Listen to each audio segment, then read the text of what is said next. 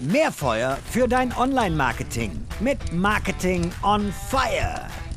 Letzte Woche war mein LinkedIn-Feed voll mit Aussagen wie zum Beispiel Apple verbietet das Tracking über UTM-Parameter oder auch das ist das Ende von Performance Marketing. Was ist passiert? Also, Apple hat letzte Woche auf seiner Entwicklerkonferenz angekündigt, die Datenschutzeinstellungen im Safari-Browser zu verstärken. Was das genau bedeutet, worauf du dich vorbereiten solltest und ob Performance Marketing jetzt wirklich tot ist, das erfährst du jetzt kurz und knapp, denn bei mir ist heute der Analytics-Experte Michael Janssen. So, lieber Michael, danke, dass du dir die Zeit nimmst. Jetzt bin ich mal gespannt.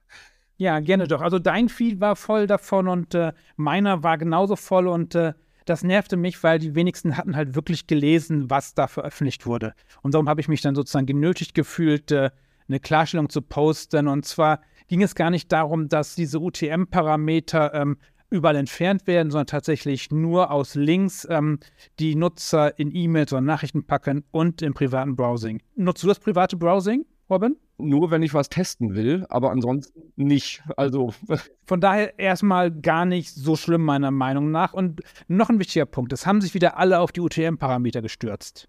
Das steht da so gar nicht drin. Es geht um Informationen, die in URLs übertragen werden. Das heißt, vielleicht betrifft es gar nicht die UTM-Parameter, sondern eher die Google Click-ID, die Facebook Click-ID, die Microsoft Click-IDs, also die Click-IDs dieser Welt, die werden wahrscheinlich eher dran glauben müssen als die UTM-Parameter, die kleinen unschuldigen Kampagneninfos für die Webanalyse. Also die, der erste Schock ist schon mal weg. Genau, ich ver verlinke auch auf jeden Fall mal deine Klarstellung bei LinkedIn, weil die hat mir sehr, sehr gut gefallen und daraufhin dachte ich, dann fragte Michael doch einfach mal, ob er das auch mal in der Tonspur noch ein bisschen genauer erklären kann. Also, was bedeutet das denn jetzt genau für uns Marketingmenschen? Für uns heißt das erstmal, es betrifft beim äh, Safari nur das private Browsing.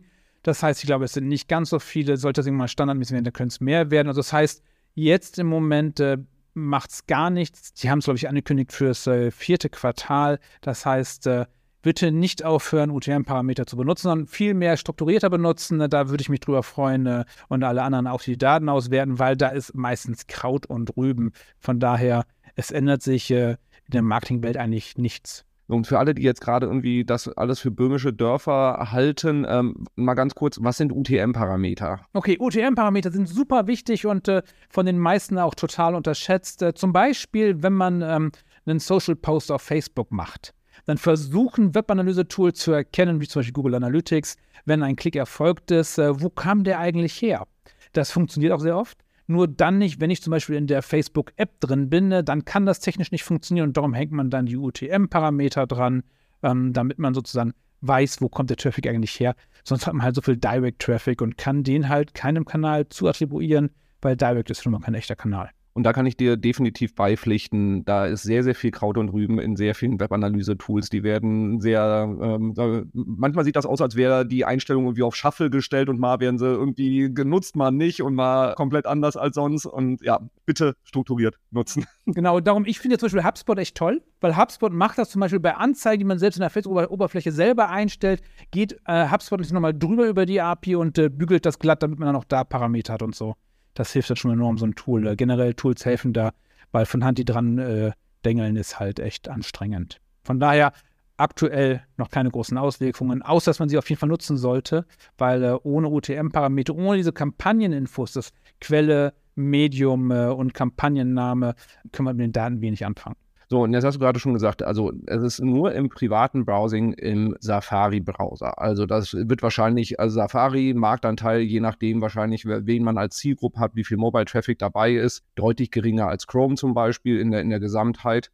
Ähm, plus wie viel Prozent der Leute nutzen das dann auch noch im privaten Modus, wird wahrscheinlich wirklich ähm, relativ trivial sein. Ähm, du hast jetzt gerade den Use Case gesagt, wenn das aus E-Mails rausgeht. Also äh, erste, äh, das, ne, die nächsten Kommentare, die ich dann bei äh, LinkedIn gelesen hatte, war, okay, das betrifft also in erster Linie E-Mail-Marketing. Ja, und das glaube ich halt auch nicht, das steht da so auch nicht im Text drin, sondern es steht drin, wenn Nutzerinnen in Nachrichten und Mails die Links teilen das heißt, Robin, wenn du was geschickt bekommst und da hängen die Parameter noch dran, dann entfernt Apple das, damit es nicht dran bleibt. So zumindest so lese ich das raus. Ich glaube, wir können die schon uns auch die Pressemeldung reinpacken, damit ich das nochmal selber nachlesen kann. Äh.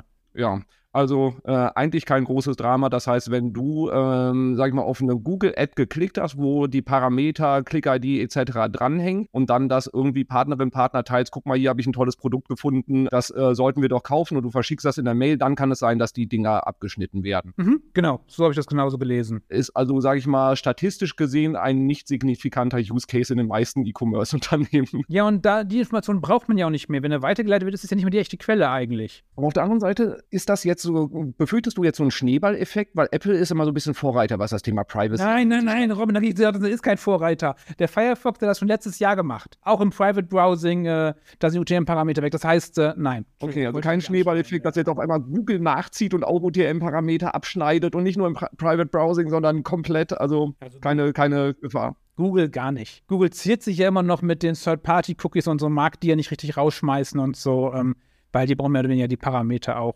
Okay. Also, letzte Frage noch dazu. Also, es ist kein großes Thema. Es betrifft nicht das E-Mail-Marketing in der Form, wie es die meisten betreiben. Und ansonsten brauchen wir nicht das Ende des Performance-Marketings zu befürchten. Selbst wenn es dann doch dramatischer käme und Apple schneidet das Ganze ab, haben wir noch eine Alternative technische. Wo, wo würde es dann hingehen? Wird ein bisschen aufwendiger in der Regel, äh, aber wir haben einen Kunden, der hat für jede Kampagne eine eigene URL. Das heißt, der hat dann tatsächlich sehr, aber das macht das System von alleine. Das heißt, es sind keine Parameter mehr, sondern die wichtigen Informationen Informationen sind dann tatsächlich in der URL drin, also in dem Pfad. Okay. Ja, das klingt ein bisschen aufwendiger, aber ist die Frage, wie stabil man sowas dann machen kann. Okay, also das reicht dann als Alternative. Liebe Hörer, liebe Hörer, keine Panik es ist alles okay. Dein Tracking wird weiterhin funktionieren. Ähm, vielleicht wirst du 0,1% weniger äh, trackbare Cases haben. Ähm, das, das könnte durchaus passieren, aber viel mehr wird nicht passieren. Performance Marketing ist nicht tot, dein Tracking ist nicht tot, Google Analytics ist nicht tot und ähm, im Prinzip läuft alles so weiter, aber wir haben einen kleinen Hype durch LinkedIn gehabt. Habe ich das so richtig zusammengefasst, Michael? Korrekt. Und ähm, noch ein Nachtrag. Es arbeiten ja schon alle an äh, anderen Methoden, zum Beispiel das Facebook Pixel wenn man das mal nimmt. Das ist ja gar nicht mehr komplette Erfassung von Daten über die Click-ID, sondern da geht es ja auch schon um äh, Machine Learning.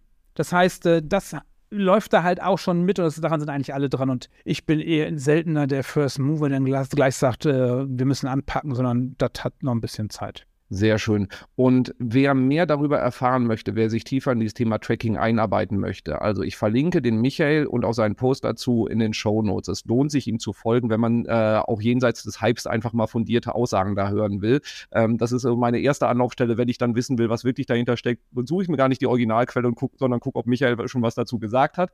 Und auf jeden Fall in seinen Podcast Beyond Page Views mit äh, dem kongenialen Markus Bersch reinhören, wenn man auch tiefer in das Thema Data und Tracking rein will. Das lohnt sich auf jeden Fall. So, Michael, danke für die kurze Aufklärung. Ich hoffe, äh, es war alles für alle Hörerinnen und Hörer nachvollziehbar. Und wenn ansonsten Fragen dazu sind, gerne einfach den Michael direkt anschreiben. Behaupte ich jetzt einfach mal. Sehr gerne.